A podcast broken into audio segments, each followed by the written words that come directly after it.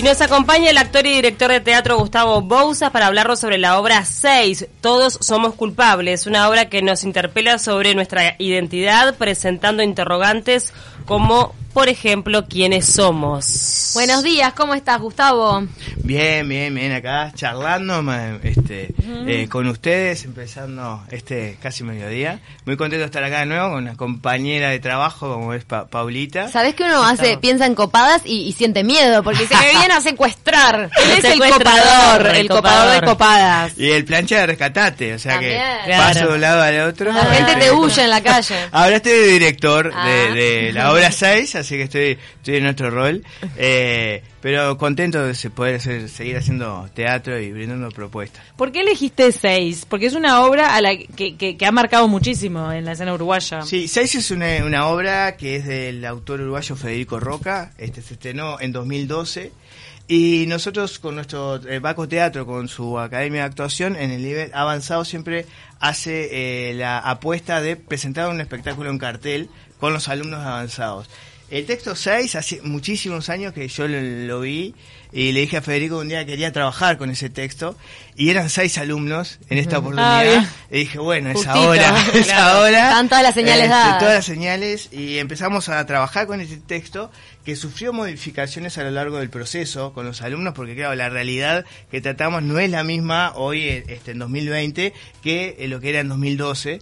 Eh, muchas cosas han cambiado, la obra trata sobre homofobia, sobre transfobia, eh, y sobre todo interpela en qué lugar estamos parados como sociedad y como individuos cada uno de nosotros, en nuestro discurso hacia afuera y en nuestro discurso hacia adentro. ¿Está inspirado en el asesinato de mujeres trans en nuestro país? Eh, sí, eh, gran parte de, o sea, el puntapié de esto es eh, cuando se originan en el año 2012 una seguidilla de asesinatos de chicas trans, que fueron seis, este, después hubo una séptima también, que se habló incluso de un, psicópata asesino serial, este, pero después se, se detuvieron que ahí puso eh, de manifiesto eh, este tema de la transfobia y su, su, su peor este, faceta, ¿no? un asesinato.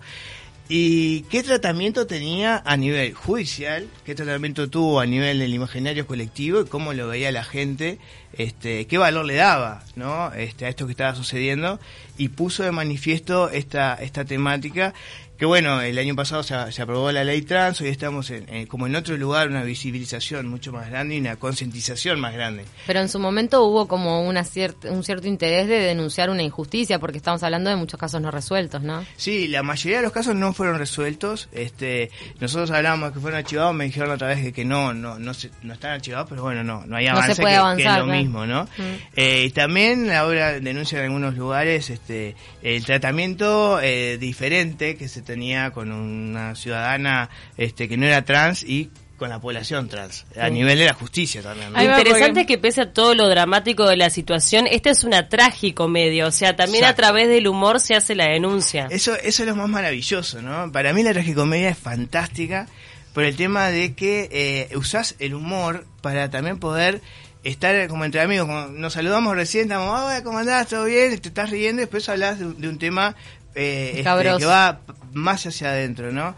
Y el humor sirve para sacar las barreras, los escudos y poder hablar de cosas que nos incomodan. Si yo te digo, vamos a hablar de asesinato, capaz que oh, vos. no, y la gente dice, ay, no, qué embole, no, no puedo, laburé toda la semana, no quiero algo tan, tan denso. Y en eso nos quedamos, nos quedamos y al final no hablamos de nada serio para que no estresamos, ¿no? Pero eso lo este, hacías en Rescatate también, ¿no? que había mucho humor y de repente te metías en, lo peor. Es el estilo que, usamos en, en Baco para justamente esto, hablar de temas que nos este nos incomoda hablar, pero a través del humor o con este eh, pinceladas de humor fuerte, eh, poder hacer que la gente va a, a, a, pase un momento realmente eh, como, como una casa. te podés reír zarpado y después te podés poner a hablar un tema, bueno, ahora vamos a hablar de tal cosa o tal otra, o mezclado, ¿no? A través del humor también hablar de eso. ¿Cómo se distribuyen los personajes?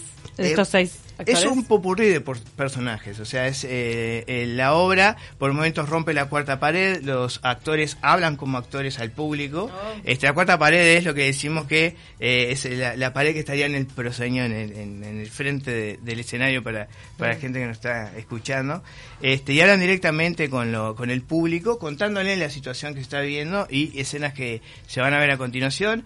Después hay eh, eh, escenas que eh, ponen de manifiesto una situación que hemos contado. Hay monólogos. Este, en el caso de, de, la, de los asesinatos de las chicas trans, eh, nunca aparece el personaje, sino su entorno, o sea, el padre, este, aparece la, almacenera, aparece... O sea, está eh, presente en la referencia de los demás. Exacto, presente en la referencia de los demás, eh, que yo hablando con Federico, porque también nos ha pasado con chicas trans, ¿por qué no hay una chica trans en escena? Claro. Primero no hay una actriz trans en escena porque no, no estaba en el, en el, grupo. ¿no? Sino lo, Se vio así, claro. Tampoco hay un personaje trans en la obra, sin embargo habla de la población. Eh, Federico me contaba que una de las razones era porque eh, para mostrar la invisibilidad. O sea, que se habla en el contexto, pero que el personaje no aparece. No, y también es porque las habían asesinado, ¿no? Eh, también sí. digo, tenés esa... Pero podíamos hacer un, flashback o podíamos hacer este... Pero era un poco mostrar eso, que se, que muchas veces habla... Que, ahora pasó también que, hablando con chicas del colectivo, que nos decían, todo el mundo habla de nosotras, pero pocas veces hablamos nosotras. Este, y eso está bueno, que haya como, como ese cambio de empezar a, a dar a integrar, a integrar totalmente. la voz y que siempre nos habla eh, un, asistente social, el director de Mides, esto, lo otro. Es una forma de invisibilización, porque en realidad, en general, ante los problemas se busca a los protagonistas. Exactamente, es una forma de invisibilizar nosotros, eh, una de las adaptaciones que, hicimos al espectáculo 6 de Federico Roca es que lo presentaba como habían cuadros musicales, como de comedia musical.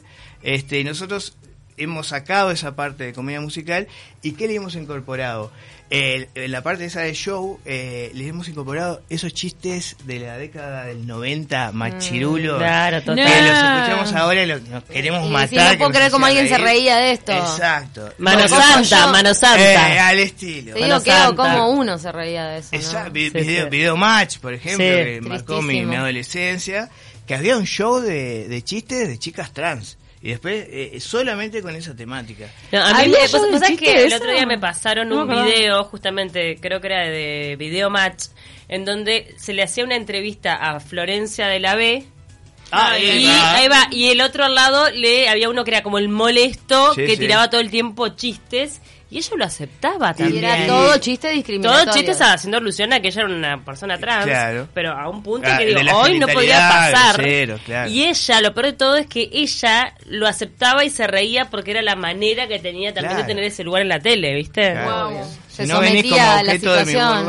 Este, y bueno, y las mujeres que se sometían a la cortada de pollera. Bueno, sí, ni que hablar de todo, era un combo, ¿no? Pero lo teníamos este naturalizado, no nos parecía un horror, una cosa... No, nos reíamos todos. Este, y ahora nosotros qué decimos, bueno, en cada cambio de acto muchas veces eh, metemos uno de esos chistes tipo show de stand-up, este, eh, donde lo contamos, y lo contamos como para que te rías, y, muchas veces la gente se ríe. Se ríe, se sigue riendo. Es que claro, sigue causando gracias, ese es el tema. y también también de repente te reís de lo de, lo de la vergüenza que éramos. Pero uno también se está desconstruyendo. Entonces no nos tiene que dar vergüenza si nos da risa. Tenemos que pensar por qué nos da risa. Claro, es un proceso de aprendizaje. estamos aprendiendo. Después decís, pa, me maté de la risa. Entonces, ¿qué tendré que cambiar en mí para que esto ya no me haga Ya no me cause gracia. Y, han tenido posibilidad también de presentar la obra en el exterior? Porque eh, han tenido premios del exterior. Eh, sí, Federico, eh, Federico Roca. En este momento, este sábado a las 21, también estrena la versión de Federico Roca en Colonia, en el Bastión de Carmen.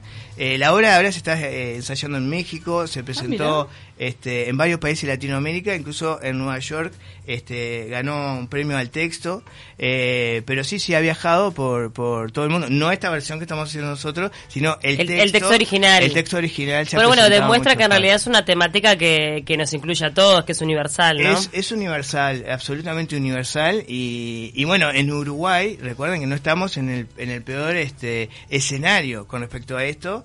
Eh, América Latina mismo está... Eh, en muchos lugares este eh, más jodido todavía. Totalmente. Eh, lo que sí veo acá es que eh, tenemos un montón de leyes, tenemos un montón de cosas, pero la ley no obliga a la gente a pensar diferente. Mm. Eso va a mm. ser una construcción colectiva que se va a hacer desde todos lados, desde los medios, desde el teatro, de, para que dentro de 10, 15 o 20 años ya no, quizá no estemos Incluso a veces genera ese sentimiento de, ah, bueno, no, acá esto, eh, como, como la ley se aprobó, acá no se discrimina, y, no, es, como una fantasía. Viste que a veces pasa que los movimientos sociales impulsan leyes y en, este, este, en, nuestro caso es al revés, está la ley instalada, pero aún la sociedad no ha podido adaptarse a, lo, que ya está reglamentado. Pero, pero tenemos que, yo creo que la, única forma es eh, concientizarnos y no tener culpa o sea, saber que eso pasa es lo que planteamos a la obra. La obra cuestiona, te tira la pelota de decir, mm. bueno, ¿en dónde andas vos con esto? Y andá, llévatelo a tu casa a pensar, pensarlo con tu gente. Y quizá no vamos a cambiar el, mundo hoy, esta forma de pensar, pero vamos a contribuir con un granito de arena cada uno de nosotros para que dentro de 10, 15 años esto que estamos hablando sea como hablamos de los chistes de hace 15 años. ¿Cómo podíamos escuchar esos chistes y decir, ¿era necesario decir que no había que discriminar a alguien por su identidad sexual? ¿A vos te cambió particularmente como director, como persona? Eh, ¿La obra? Sí. me cambió zarpado, me cambió zarpado. Eh, no, no por el tema de la homofobia, sino por el tema de que estudiamos muchísimo las diferencias. Eh, se ve, el modo de una, una transexual española, se llama Paul Preciado, que está hablando incluso de eliminar la noción de identidad sexual, de relacionarnos solamente como seres y dejar de lado la definición de nosotros mismos. ¿Qué sos? Como qué sos, qué importa qué sos. O sea, y además puede ser de todo. Hay como eh, 21 categorizaciones de, de género, de, identidad sexual, de gustos, de esto. Y entonces vos decís, ah, entonces no es tan no es eh, eh, heterosexual, bisexual eh, o, homosexual. Y dejar de casillar a las personas, ¿no? Ir más a la individualización. ¿Por qué nos relacionamos? Sí, está, cada uno es una persona con sus características en muchos aspectos de su vida. Y recuerdo cuando ganó el premio Roca por el texto que, que él resaltaba cómo la transfobia y la homofobia tienen una base así de, ladrillo total, cemento, que es el machismo, que es como el macho eh, repele o, discrimina lo femenino. Sí. O sea, es un, como un ataque hacia lo femenino. Y cuando lo masculino se mezcla con lo femenino, en el tema de las, de las, chicas trans, ahí es como que se vuelve un machismo tan tan extremo que puede llevar al asesinato mm. o a no buscar justicia cuando hay un asesinato. Porque en un punto pone, eh, es una amenaza a la virilidad esa construida, ¿no? la persona que de repente nació hombre y decide expresarse como mujer. Sí, es, mm. es, es como eh, estudiando esto justo es, tiene muchísimas aristas, ¿no? Y bueno, del machismo también, somos una sociedad machista que se está desconstruyendo, espero, y, y también es una construcción de todos, eh, todes. eh, y entonces yo creo que a veces por acción, por, por, o por inacción o por negligencia, terminamos siendo responsables de, la, de todas las cosas que pasan. Y si decimos que le, nadie tiene la culpa y no podemos hacer nada, nada va a cambiar. Obvio, no, yo solo o ustedes solas no pueden cambiar la realidad absolutamente, pero sí contribuir a que eso suceda a que el mundo que dejemos a la próxima generación sea menos hipócrita, más inclusivo. Este, depende del discurso de cada uno de nosotros, mm. en el trabajo, en la escuela, ustedes que tienen el micrófono. Este, Ayer voy a repasar también de un poco la teoría y ir a la acción, ¿no? también. Y no comerse el discurso de lo políticamente correcto es lo que sucede. Claro, exacto, lo que te digo. A eso me refiero con lo de la teoría y la acción. Exacto. Porque a veces decimos una cosa, pero en el día a día somos muy distintos. Ayer repasábamos letras de canciones que tienen obviamente un trasfondo machista y realmente uno se, se encuentra inmerso en un proceso de aprendizaje en el que ya solo reconocer dónde hay discriminación y machismo en lugares donde antes no lo veíamos es súper importante. Pero nos asombrábamos porque decían, nunca en la vida hubiese de repente lo que dice esta canción y que la bailaba re feliz y está hablando de femicidio. ahora hay, ¿no? Hay muchos temas de, trap, de reggaetón que hablan de eso. y yo, iba haciendo ese ensayo de construcción, eh, lo noto en algunas obras mías de hace 10, 10, 15 años.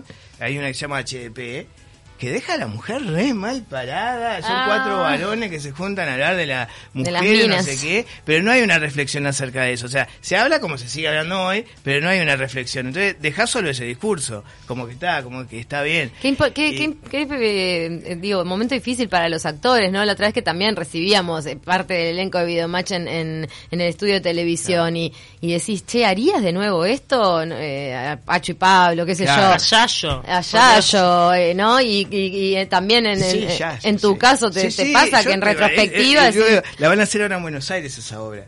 Eh, HDP, eh, ¿En dónde la van a hacer? eh, es en- se llama el acto de estudio en un teatro. Es, es under porteño, no es en la calle corriente ni nada. No, pero está este, bueno. Pero está alucinante cuando. El Che un rescatate también. Cuando tenés como otra visión de tu propio texto, ¿no? Mm. Y le digo al director, pa, mira, te mando una versión porque después la reestrenamos. La modifiqué algunas cosas, pero quedó un poco, no quedé conforme. Digo, mira. Fíjate y re decime lo que sea porque no me gusta lo que decía y yo prefiero no hacerla, pero si tenés en cuenta eso, digo, todo bien. Cuando uno se da cuenta en uno mismo es que puede empezar a cambiar y hacerse cargo también. Me que- queda la espina de rescatate cómo es en Argentina. Le tuvieron que cambiar algunas palabras. Eh, le cambia, algunas palabras le cambiaron. porque estaba el glosario Sí. eh, plancha. Sí, exacto. Entonces, ¿cómo es el glosario plancha de la vecina Eh, orilla? ¿Qué, eh, qué no, cambia? no, no lo dan. Se ve que el presupuesto era más acotado. No hay. Pero allá le este, dicen plancha a los eh, planchas. no, no. El, en el gua- guachín se decían ahí en el. No Ah. hay como un término solo este para para eso y también va cambiando mucho allá. Eh, Croto, usan la palabra croto. eh, son varias, sí, creo. Ay, no sabía, Croto. Pibe. No la conocía. Eh, Es la persona de como de eh, situación de calle, me parece. que- Villero. Sí. Villero. Villero se Villero. Villero, sí, croto Acá no no. se pero usa es como villero. la despectiva, ¿viste? Sí, es como acá de- de plancha lugar se de autodefinían. ¿Entendés? No, sentido Claro. de pertenencia. No sé si existe esa palabra. Pero como yo no sé si. Villero no se autodefinen también cuando hacían la cumbia villera. También, claro, y también que se autorreferenciaban como villeros y pibe cantina sí. y todo aquello. Ahí va. La, la adaptaron el barrio, pusieron el barrio de Flores, que parece como la misma realidad que, que en Malvin, que hay una parte como de asentamiento, y después Sí. este otra pa- otra parte que, que vive otro sector social. Este, le dieron muchísimo más importancia a la parte de, de la prensa, o sea, no es un, no, no es este un local comercial que aparece la prensa en un móvil, sino que es un programa de televisión Ah. donde se ven imágenes eh, por el fondo de el este robo. O sea, es un cambio como de perspectiva y digo, claro, tiene que ver con... Con la idiosincrasia y con la importancia que le dan ellos a la tele. Exacto. Y la gente participa con el conductor, este es un show de televisión y acá si hacemos que la gente que cante el eslogan y, y cosas del programa, vamos muertos. Obvio. Este. Entonces eh, arranca, sí, es el show de, de este eh, Mar- Mario Inés, que es el, el periodista, que, que es una mujer además. Este eh, y dentro de eso pasa lo otro, no al revés. Acá es hay un robo y, y de, de por fuera se ve. Este son unos cambios más. To- Todavía no estás evaluando la- el regreso de Rescatate, ¿no? Eh, estamos, estamos, estamos evaluando, ¿no? no ¿Lo estás masticando? Hay muchas cosas también que quiero cambiar de la obra, porque la obra tiene 15 años. Ah, tenés que ayornarte. Eh, y no, no más que, no, no en el tema del léxico y eso, sino en mi postura ante el mismo hecho. Este, que hoy en día es diferente, eh, mi, mi, mi visión del hecho es diferente y lo que está sucediendo con el hecho también es diferente. Han pasado 15 años de, de que la escribí y si bien, si vos la ves, ya bueno, es totalmente actual, eh, nosotros que la hacemos no estamos en ese mismo lugar. Estás cuestionando el punto de vista. Estoy cuestionando el punto de vista y lo que le deja al espectador. Hay que nacer de nuevo. ¿Entendés? Yo me- Este, hay veces que siento eso. Ay, ¿por qué no sí, qué de tremendo, nuevo? ¿no? No, pero también está bueno lo que él dijo este, al principio, Gustavo, ¿no? Hay que saber cómo perdonarse o no sentirse culpable porque, Ah, no, bueno, hay cosas que nos equivocamos, que lo hicimos mal, que hoy lo haríamos de otra manera, porque por suerte cambiamos y evolucionamos. Sí, Entonces, obvio. bueno, es- dejémonos de autoflagelarnos y ya Es- está, es miremos hacia adelante. ¿no? Es yo era mucho de decir chistes eh, de humor negro, Claro. eh, eh, desubicados, ¿viste? Después, eh, con el tiempo, obvio, me es incómodo porque espontáneamente me sale el chiste. No lo digas. No o si me, me- si me llega a zafar, Sí. digo, perdón, no tengo que decir esto. O- a mí me mandan a veces videos que tipo son muy bizarros, ¿no? Que tienen a una persona este que capaz que se presta para la burla, pero ah, por un montón de circunstancias y me sigue causando gracia, ¿viste? Y digo, Claro. "Ah, no, qué horror. Eh, obviamente no lo reenvío. Y el y otro se día- queda ahí, ¿viste? El otro día salió el tema y es tal cual lo de Zulma Lobato. de Por cómo nos ejemplo, causa gracia claro, es terrible. Claro, sí, sí, pero es la condición humana también. Sí, obvio. El tema es que, claro, ahora haces un chiste, eh, eh, se, me, se viraliza y ya eh, esa persona para vos es un personaje que está ahí, Claro. pero es una persona y eso es, llega. ¿Se acuerdan esa Anto, estoy acá en la pile? Sí. Ah, por eso fue terrible. Y digo, eh, Era una persona, no un eh, personaje. estábamos todos riendo, mirá, mirá esto, Eh, sí, esto. sí. así, ¿no? Quizá desde la inocencia de pensar que era un personaje en un inicio hasta darnos cuenta que no, que se trataba de una gurisa real. Hay y ahí uno dice, cosa. pa, qué horrible, todo el mundo viralizando y riéndose Claro. Claro, esto. Tenía este problema. Pero Claro. lo cierto es que el humor en parte está en crisis porque el humor se ha basado históricamente en... en Burlarse del otro. En burlarse del otro y, y en los prejuicios y, lo- y los encasillamientos, También. ¿no? Entonces, este, cuando uno ya se burla, no sé, de los negros, de los Claro. judíos, de, Ah. todo, el humor, Claro. siempre estás encasillando personas. Claro, pero sin embargo, no sé, el otro día vi Lelutier, que es de el Ah, 80, totalmente. y no hacen nada de eso. Lo que pasa es que el humor de Lelutier es muy fino, o sea, risa. es- es- son grandes excepciones. Claro. Pero ah, pero las pero las hay, existen y no es nuevo, ¿qué quiero decir, no? Mm. Eh, gente que, eh, no sé, veías un de, de Calderón, un Telecataplum, todo eso, no es que si solo había humor machista, y no había nada de eso. Sí había algún eh, algo salpicado, obviamente, porque era el contexto, este pero no, no era necesario. Eh, y bueno, ahora algunos cómicos dicen, ¿y de qué vamos a hacer reír? Y bueno, te tenés que desconstruir y ver qué nos hace reír, porque ya no nos hace reír ese chiste Siempre fácil hay algo que nos hace reír igual, Este, claro. Y nos seguimos riendo. Pero bueno, es incómodo, como decís vos, porque lleva una energía extra. Bueno, y también reírse de uno mismo siempre funciona, me imagino. ¿no? Reírse También, uno mismo es bárbaro, típica. pero ojo porque puede ser como lo de Florencia de la B que estabas diciendo. Sí, sí, claro. Ella la obligaban a reírse de sí misma para estar en el medio. No, no, porque además ¿no? ella luego, este, a lo largo de su carrera ha demostrado de que no le causaba, No le gracia, causaba porque por gracia. él está la Lizzie Tagliani que Claro. hasta ahora se sigue riendo y Sí, se presta porque capaz que lo acepta de otra manera, pero ta- ella también no. nosotros cue- eh, cuestionamos mucho cuando hemos investigado este tema de la homofobia la transfobia, hasta dónde realmente eh, lo acepta o hasta dónde es un, un ma- un mandato social. Yo te acepto si vos me decís que tenés barba, que tenés algo entre las piernas. Si no, no te acepto. Si te haces la mina, no te acepto. Ahora si me decís... eh, claro, si te reís de que si te haces la eso, mina, ahí sí te quiero. estás ¿entendés? conmigo, claro. Pero si vos te me la, me la mandás de mina, como ahora Florencia no quiere hablar de ese tema, no se la perdonan. No, pará, si vas a hacer un... Ahí va, pero ¿qué te haces Eh, si, ¿Qué te es lo que haces? sos? Entonces es lo que sos, Claro. ¿entendés? No, ¿Puede ser Total. que la Florencia de la B últimamente no aparece en los medios por eso?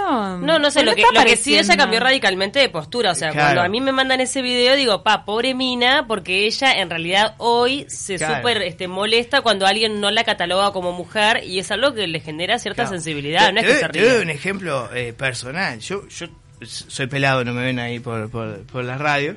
Este, se me empezó a caer el pelo a los 19. El momento fue una trauma. Yo digo, una persona que no me hiciera un chiste alusivo con 19 años, Sí, sí. ¡eh, se te vuelven las chapas! eh, eh". Y yo digo, dale, dale, sí. Y además yo estaba estudiando actuación, que no tener el pelo en aquel momento era, te- no podía hacer a casting, esto, lo otro. Oh. Este, además lo estético y todo lo que, lo que hace. Bueno, todos los días tenía un chiste. Entonces yo qué hice para empecé, eh, eh, che, te presto mi peine, che, te, eh, Empezaste a anticiparme reírte vos mismo. chiste, ¿tá? Pero yo no me reía de mí mismo porque quisiera, sino como un escudo para que Claro. para que no me mataran el ego. Ahora ya no, no me dan ni con un Después lo tenés caño. incorporado. A mí me pasó con la estatura. De chica, me ahora capaz que ya lo tengo incorporado y realmente me río de eso. Pero todo parte de, de una defensa. Para que no te dejen incómodo en una reunión. Entonces Claro. también cuán- a cuántas chicas trans las obligan a decir eso. O Claro. chicos gay que los obligan a decir el chiste eh, eh, de, de manifestar. O el, tema grande que a veces es una casa de bruja que también lo manifestamos acá. El tema de salir del closet. ¿Por qué la persona tiene que decir si no, no tiene ganas?